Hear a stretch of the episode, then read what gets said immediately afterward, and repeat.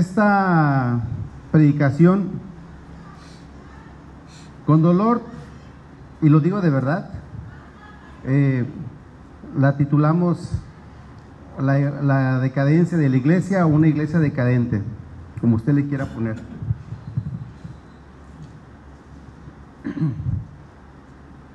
¿Por qué, por qué el título?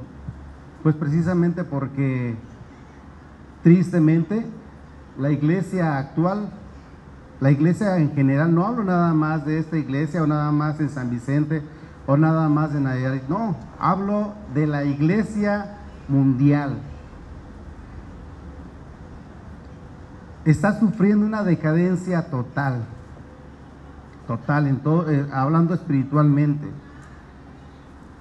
Hace tiempo, este, o hace mucho tiempo escuché, escuché estas palabras de un pastor que, que dijo, busqué a la iglesia y la encontré en el mundo. Busqué al mundo y lo encontré en la iglesia. Eso es una referencia a la condición espiritual que la iglesia vivía en su momento, pero que esto lo vemos reflejado en la actualidad. Si echamos una vista en la palabra de Dios, Dios siempre en su misericordia exhorta, anima, bendice. Pero también cuando el pueblo peca, hay consecuencias. Y de esas solamente Dios nos puede librar.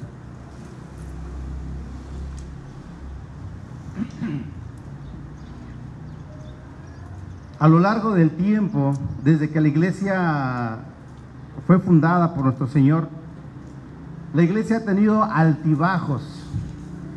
Siempre. Nosotros somos como pueblo de, como pueblo de Dios, somos un prototipo de Israel, del pueblo santo, escogido, rey sacerdocio del pueblo de Israel.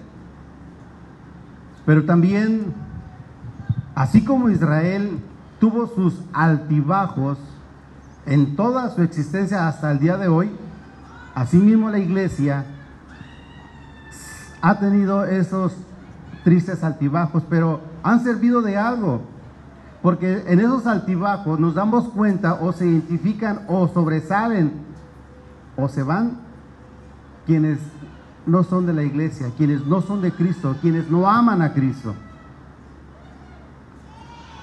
Es por eso que es bien importante que nosotros echemos un vistazo y ver nuestra condición, si estamos siendo como niños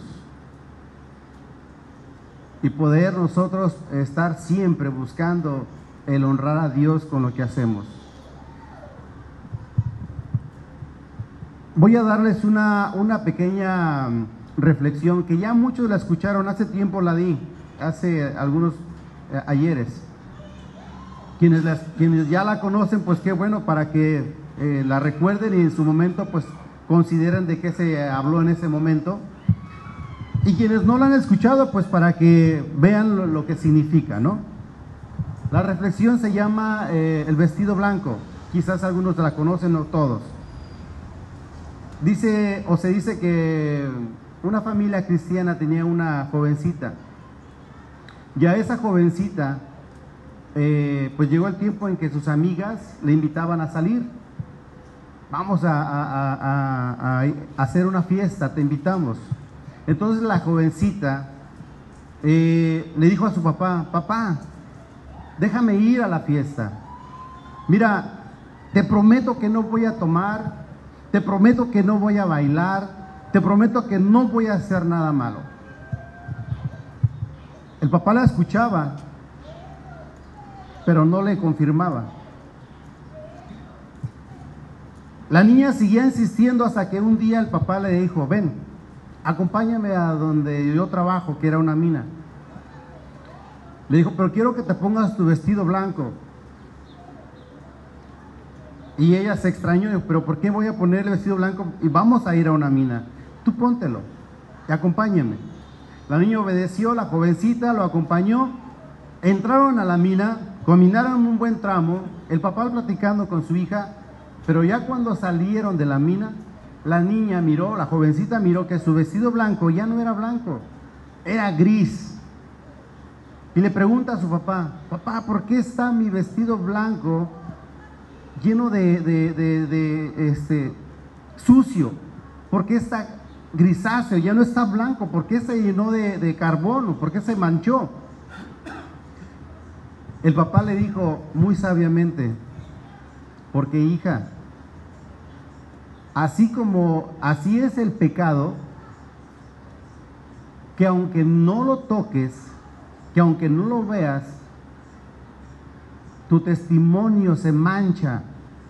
Y si tú vas a una fiesta y aunque tú me prometas que no bailas y no tomas, tu testimonio se va a manchar por lo que escuchas, por lo que hablan y por lo que tú miras.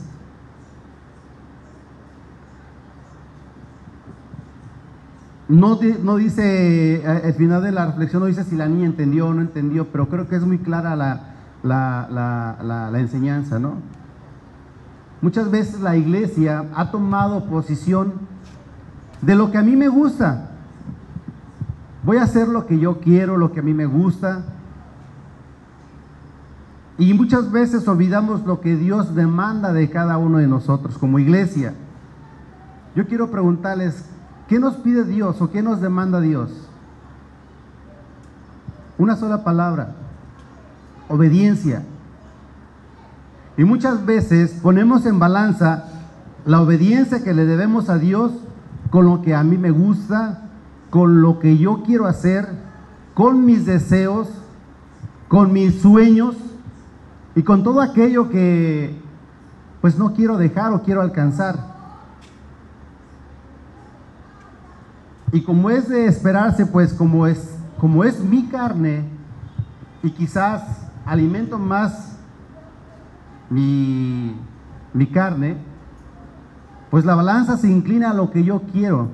Y todo lo empiezo a mirar, lo empiezo a mirar bien. Y cuando alguien viene y me hace una exhortación, ay, por favor, no seas exagerado, no seas religioso, eso era antes, no hago nada mal o no hago nada malo con tomarme una, un traguito. No me miran los hermanos. No hago nada mal con, dijeran por ahí a la sorda, irme a bailar. ¿A quién le hago mal? A nadie le hago mal. Empezamos a tomar posturas y que al parecer mío no hago mal a nadie. ¿A quién le ofende que yo baile? ¿A quién le ofende que yo tome? ¿A quién le ofende que yo me fume un cigarro? Cada uno de nosotros tenemos tenemos esa, esa, esa mm, responsabilidad. Pero esa responsabilidad no nos hace exentos de obedecer la palabra de Dios. Yo les voy a invitar que busquen la epístola de 2 de Timoteo 4, del 1 al 14, por favor.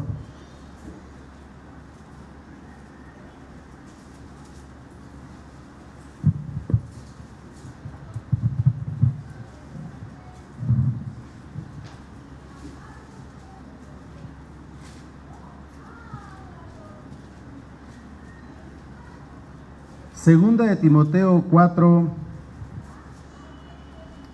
del 1 al 4.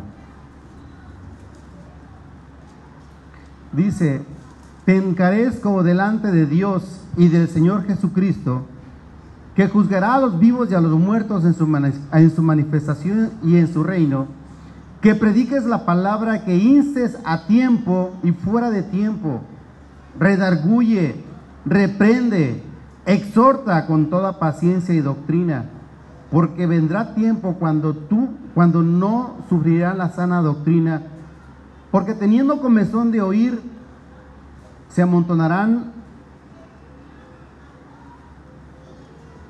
se amontonarán maestros conforme a sus propias concupiscencias y apartarán de la verdad el oído y volverán a las fábulas. Cuando alguien nos exhorta y nos anima, ya no queremos oír la palabra de Dios como es. Nos enfada, nos molesta y llamamos religioso a quien está llamándonos o exhortándonos a corregir nuestra forma de vida. Yo lo digo con mucho respeto y, y, sin ofender a nadie también. No, es, es, una exhortación únicamente quien quiera tomarla adelante. Ahorita hay muchos, o están saliendo muchos, este, eh, ya tiene tiempo esto también, eh, animadores espirituales, o cómo le podrían llamar, este, este, motivadores, exactamente, motivadores espirituales. ¿Sí? Y ellos te incitan a buscar tus sueños, te incitan a buscar, este, eh, a cumplir tus metas. Pero en algún momento esas metas y esos sueños eh, los hemos puesto delante de Dios. Yo trato de buscar en la Biblia donde donde Pablo anima de esa manera, ve por tu sueño, ve por lo que tú quieres, ve por... Y, no lo encuentro.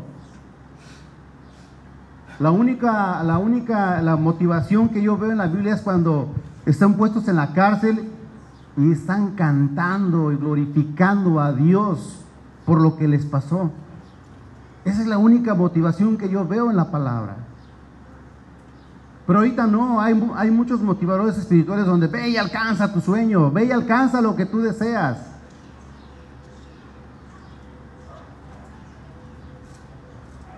Y de ahí se van inmiscuyendo en, en declaraciones, en proclamaciones y en muchas otras cosas. Te voy a invitar a que leas conmigo también Colosenses 2.8. Por favor aquí atrás, unas cuantas páginas de su, de su Biblia. Colosenses 2.8 dice lo siguiente. Yo pensaba extenderme un poquito con la prédica, pero este, es necesario que acorte, voy a ser lo más breve posible. Colosenses 2.8 dice lo siguiente. Mirad que nadie os engañe. Pero espérenme, un segundo. Ustedes leanlo en su, en su Biblia. Yo se los voy a leer en otra versión. Me encantó perdón, esta versión. Dice, mirad que no haya nadie, mirad que no haya nadie que... Ay, Dios mío, ya no veo. Déjenme ponerme mis lentes, por favor. Bueno, mirad que no haya nadie que os esté llevando cautivos por medio de filosofías y huecas sutilezas, según la tradición de los hombres, conforme a los principios elementales del mundo, y no según Cristo. ¿A qué te suena? Te está diciendo que te dejes llevar por tus motivaciones y que escuches y que veas. No, te está diciendo que no prestes atención quien te quiera desviar, quien te quiera desviar. Por eso es bien importante y lo hemos dicho desde el púlpito. Cuando alguien está aquí arriba y no te cuadra o no, o, no se... Gracias. O no se... No es que se acomode, pero si no es lo que la palabra de Dios nos está enseñando e indicando, vamos con el que está hablando. Tenemos que ser muy muy veraces nosotros. Siempre lo he dicho y, no es la primera vez que, lo, que yo lo escucho en otros predicadores, pero siempre menciono los de Berea. ¿Por qué? Porque los de Berea, aún a Pablo lo escuchaban hablar, iban en los textos que ellos tenían, no, eran, no era lo que tenemos hoy como palabra de Dios, iban a los pergaminos y ellos investigaban, discernían lo que Pablo les estaba diciendo. Vamos a ver si este que se dice cristiano o seguidor de nuestro Señor está diciendo verdad. Iban a lo que tenían escrito ellos. Ellos no tenían lo que gracias a Dios ahora tenemos como palabra de Dios. ¿Qué nos pasa a nosotros ahora? La iglesia espiritualmente estamos, está, está cayendo o ya cayó en un, en, una, en un letargo espiritual. Nos cuesta trabajo sacudirnos esa, esa monotonía. Pensamos que con solo venir una vez a la iglesia o dos veces a lo, a lo mucho, porque pues ya dos veces ya es demasiado, estamos cumpliendo. Y pensamos que es suficiente. Pero ¿qué escucho durante toda la semana? ¿Qué veo durante toda la semana? ¿Qué pienso durante toda la semana? ¿Estoy al pendiente de ser obediente, de agradar a Dios en lo que, en lo que hago, pienso y hablo? ¿En todas mis acciones? Y aún si así fuera, ¿que la palabra de Dios no me exhorta y no me anima a que me, a que me congregue? ¿O qué acaso dice, y deja de congregarte como muchos es bueno que lo hagan? ¿Así lo dice la palabra de Dios? No.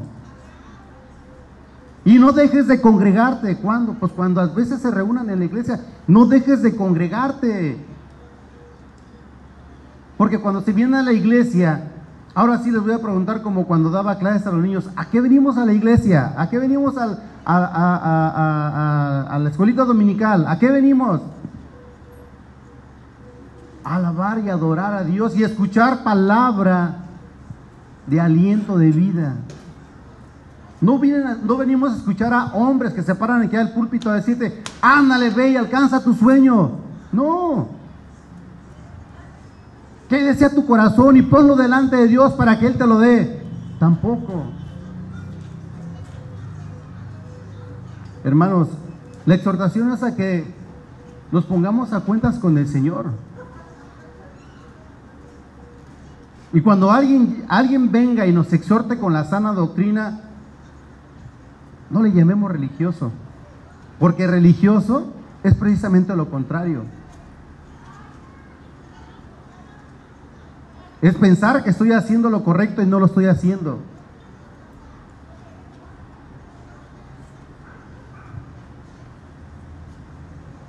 Como le decía que somos un prototipo del pueblo de Israel. Israel, en esos altibajos, llevaban consecuencias. En esos altibajos el pueblo de Israel se desviaba y empezaba a adorar a Moloch, empezaba a adorar a Isis, empezaba a adorar a esta Acera o Acera, no sé cómo se pronuncie, pero también adoraban a Dios. La iglesia de hoy, ¿qué hace? La iglesia de hoy también maldice y venimos ahora a Dios. La iglesia de hoy se deleita en lo que mira y venimos ahora a Dios. La iglesia de hoy tiene pensamientos quizás no muy gratos para adorar a Dios o prestamos nuestros oídos a cuanto chiste colorado escuchamos y venimos a adorar a Dios.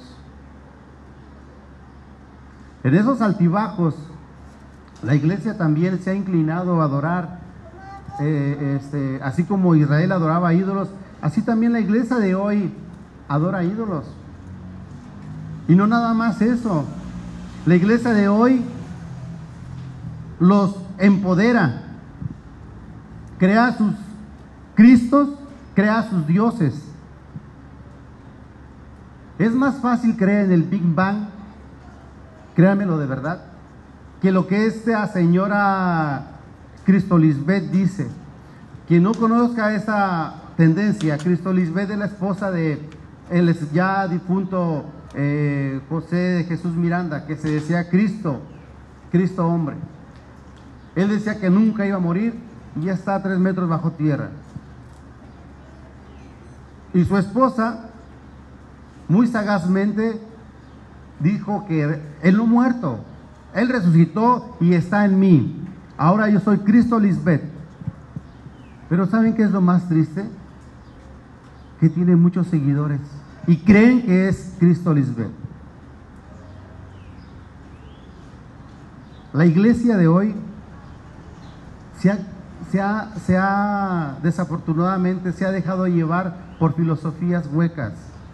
Empoderan a pasto- apóstoles y le dicen, yo creo que los que se han ido de esa iglesia son porque les falta discernimiento, porque no han escuchado, no han mirado las escrituras y yo creo que tú eres Dios. Y el apóstol en lugar de reprenderlo y decirle, calla, porque soy un siervo de Dios, lo deja que lo adore. Así estamos como iglesia ahora. Que nos venden una filosofía barata y la compramos.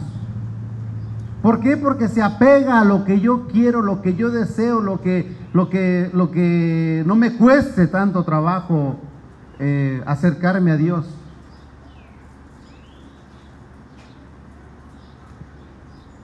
Hemos confundido a tal grado el, el- el- el Evangelio que para alcanzar a mi vecino, pues como le gusta echarse una que otra, pues me voy a tomar aunque sea una. Y porque a mi vecino le gusta la banda, pues yo le voy a tocar banda. O le voy a poner eh, heavy metal para alcanzar a mi vecino. Así dice la palabra de Dios. Ah, espérate, es que la palabra de Dios dice que Pablo se hizo judío a los judíos y se hizo gentil para alcanzar a los gentiles. Y se hizo débil para alcanzar a los débiles. Pues yo tengo que hacer lo mismo. No, espérate. Pablo no quiso decir eso. Sencillamente lo voy a decir en las palabras que el pastor lo- lo- lo dijo de esta manera. No seamos tropiezo a ellos, es lo que quiso decir Pablo. Si para el judío le era eh, eh, este, ofensivo comerse un sándwich de jamón de puerco, Pablo se abstenía de no comerse ese jamón, ese sándwich de jamón de puerco. Pero si venía un gentil y le decía, Pablo, te invito un sándwich de pierna de puerco, Pablo sabía que ella no tenía problema con eso y se lo comía. No confundamos, no confundamos y queramos tergiversar la palabra para nuestro beneficio. Es por eso que en esa condición nos encontramos ahora, actualmente. Es por eso que viene alguien y nos vende algo y lo compramos, lo tomamos, lo disfrutamos. Como dice Pablo, no solo, no solo lo hacen, sino se complacen en las cosas que se les ofrecen. Hermanos, la iglesia de hoy en su decadencia, y escuchen bien, voy a decir algo que a lo mejor no les va a agradar a muchos. No estoy en contra de, las, de que una mujer enseñe, este, eh, eh, enseñe la palabra de Dios. Es verdad que no es correcto que se pare en el púlpito a dar una predicación y enseñar en la iglesia, pero sí puede eh, exhortar y animar. Que dice la palabra de Dios. Pero no conforme con eso, escuchen bien, la iglesia ha permitido que las mujeres tomen sobre sí o carguen sobre sí el liderazgo de una iglesia completa. Pero no conforme con eso, y se dan cuenta de eso que les voy a decir, ha llegado al colmo de que esa, esa pastora es atea, porque ya no cree en Jesucristo, mas sin embargo sigue enseñando a la iglesia y los líderes lo saben, la iglesia lo sabe y permiten, quizás porque es muy motivadora, a que siga llevando el liderazgo. La iglesia ha permitido ahora no nada más eso, sino ha permitido el matrimonio homosexual y entre lesbianas. Ah, pero no nada más eso. La iglesia ahora está permitiendo que lesbianas y homosexuales lleven a cargo el liderazgo de las iglesias. Mi pregunta es, no bajo mi perspectiva ni porque está bien. ¿Está bien? La palabra de Dios así nos lo muestra y nos lo enseña. ¿No? Mas sin embargo, en la decadencia espiritual que hemos caído, lo permitimos. Y está bien. Está correcto. Lo solapamos. No solo lo permitimos, sino nos deleitamos. ¿Qué pasa? ¿Por qué la iglesia ha permitido que todas estas filosofías huecas entren en la iglesia? ¿Por qué? Déjame decirte que desde siempre la iglesia nunca ha estado falta de enseñanza. La iglesia nunca ha estado falta de exhortación. La iglesia nunca le ha faltado quien esté a su lado para animarle de acuerdo a la palabra de Dios.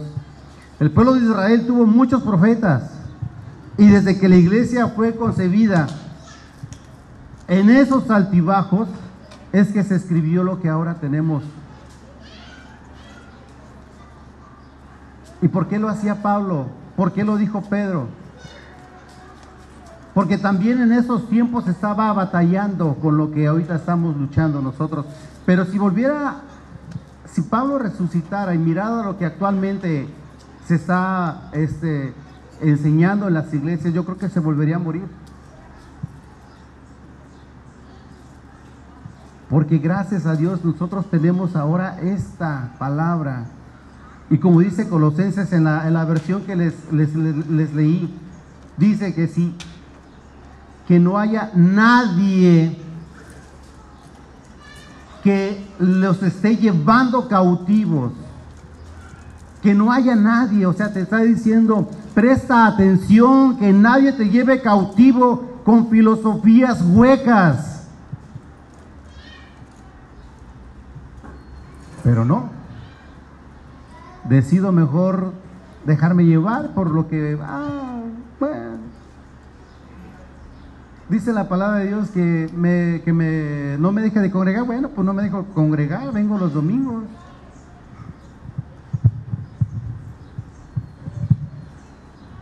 La iglesia en, nuestra decadencia hemos olvidado que somos cartas vivas delante de Dios pero delante de los hombres también.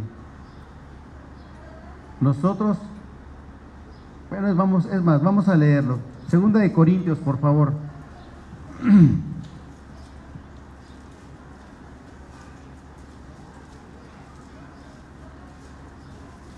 Segunda de Corintios 3, 2.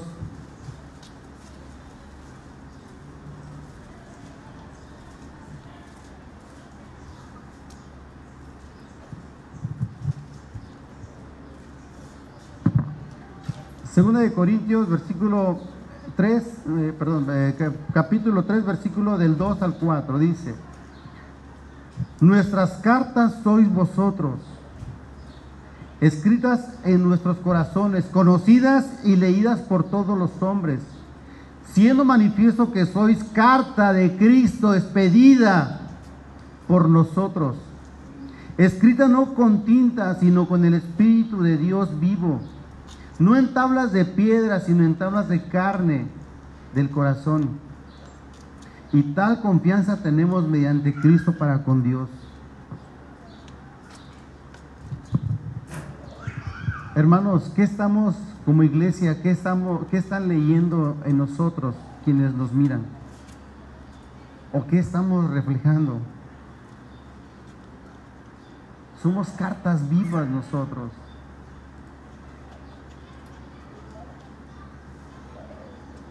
pero no hemos, no hemos querido despertar, no hemos querido reaccionar. Si ustedes se dan cuenta, en esta iglesia tiene tiempo predicándose de la venida del Señor. El Señor está cerca, el arrebatamiento, las, eh, eh, em, condiciones en que se estará viviendo en los últimos tiempos. Ya estamos en los últimos tiempos. Se acercan tiempos difíciles. Pero ¿para qué creen que es tanto lo que se está enseñando domingo con domingo? ¿Para qué? Precisamente para que nosotros como iglesia despertemos. Para que nosotros como iglesia no nada más miremos por nosotros mismos, sino por nuestra descendencia, por nuestros hijos, nuestras hijas, para que podamos acercarnos a nuestros hermanos que no creen en Cristo o nuestros padres y les prediquemos al mismo que a nuestros amigos. Para eso es, está enseñando. No es para que nos lo guardemos. Ah, pues yo, yo creo en Cristo, ya confesé a Cristo como mi Señor, pues ya, en cuanto Él venga me voy con Él. Yo te pregunto, ¿estamos listos en verdad? ¿En verdad estamos listos? ¿Ya estamos prestos para ir con el Señor? Si pensamos que con una simple oración que hicimos de Señor, yo me arrepiento de mis pecados, creemos que es suficiente, echemos retrospectiva, veamos en retrospectiva qué está pasando, qué estamos haciendo. La exhortación a que, a que, a que veamos que los tiempos se acercan, que los tiempos se están moviendo muy difíciles, es precisamente eso para que despertemos, nos sacudamos esa somnolencia espiritual en la que hemos caído y en verdad nos involucremos en todas las cosas que sirven para agradar a Dios. Como iglesia tenemos esa obligación, esa responsabilidad. Por eso dice la palabra de Dios, ¿qué pide Dios de ti? ¿Qué pide Dios de nosotros? Obediencia, es todo, obediencia. Y en esa obediencia nos pide que seamos como niños. Por eso lo dijo nuestro Señor Jesucristo. Que seamos como niños para poder entrar al reino de Dios. Mira, te voy a mostrar este canto para niños que hoy se cantó. Le pedí al pastor que me lo mandara y te lo voy a leer.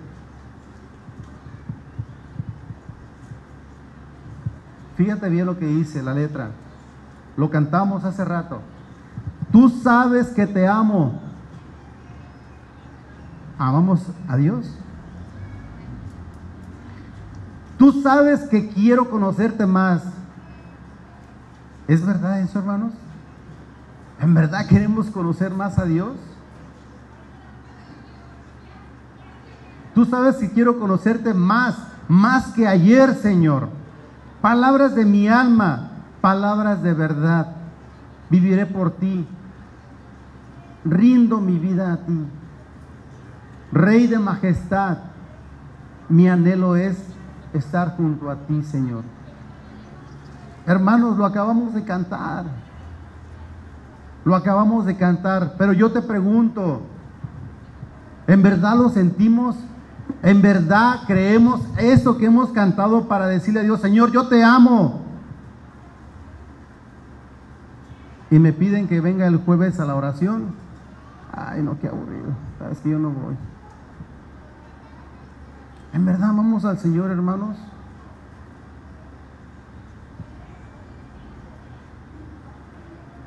¿Qué, estamos, qué, está pasando? Creemos que, ah, pues es que ya confesé al Señor, sí, ya lo confesaste. Pero quizá nuestras acciones dicen todo lo contrario. Este, este canto hermoso para niños, híjole hermanos, Dice Efesios 5:26, te voy a pedir que lo busques. Allá adelantito. ya para terminar. Porque si no me cortan la, la luz. Efesios 5, 26, 27 dice, para santificarla, ah, perdón, eh, sí, dice, para santificarla habiéndola purificado en el lavamiento del agua por la palabra, a fin de presentársela a sí mismo una iglesia gloriosa, que no tuviese mancha ni arruga, ni cosa semejante, sino que fuese santa y sin mancha. ¿De qué se ha manchado el vestido de lino blanco y fino que Dios nos ha dado? ¿De qué lo hemos manchado? Dice la palabra que Él ya nos ha santificado. ¿Sí? Nos toca a nosotros mantenernos limpios y sin mancha. Nos toca a nosotros realmente buscar y anhelar la presencia de Dios cada día. Nos toca a nosotros estar firmes en la palabra. Nos toca a nosotros no dejarnos, no dejarnos engañar por los susurros que el enemigo nos da.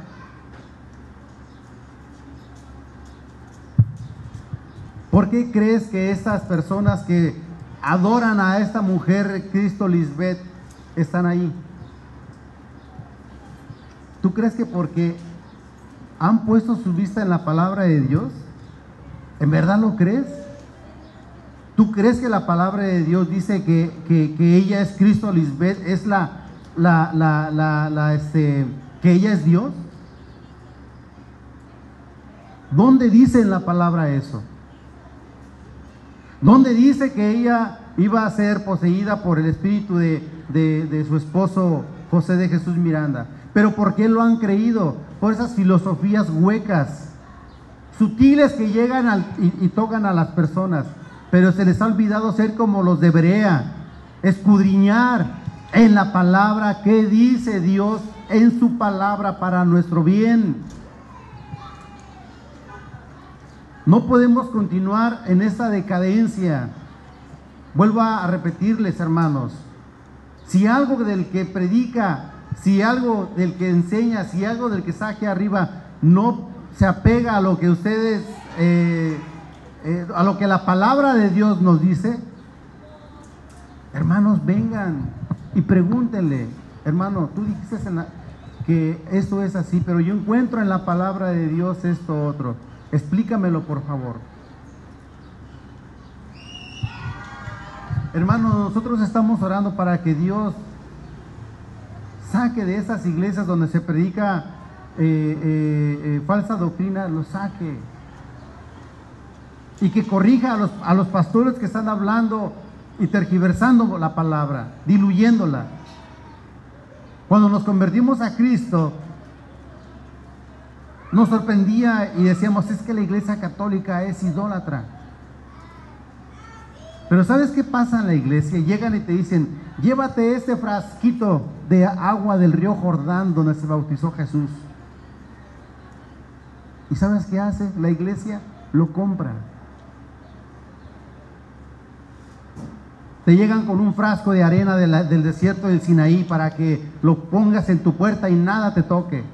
Vas y lo compras. ¿Qué estamos haciendo? Siendo exactamente lo mismo. Poniendo nuestros ojos en quien no debemos. Llévate este pañuelo ungido por el, por este, desde las tierras de Israel para que se lo pongas al enfermo y sane. Eso está pasando en la iglesia, hermanos. Nuestra decadencia espiritual ha llegado a, a tal grado que me lo como. No disierno, no quiero entender, porque me gusta, porque se apega a lo que deseo, porque necesito ver algo y lo compro y participo y me deleito.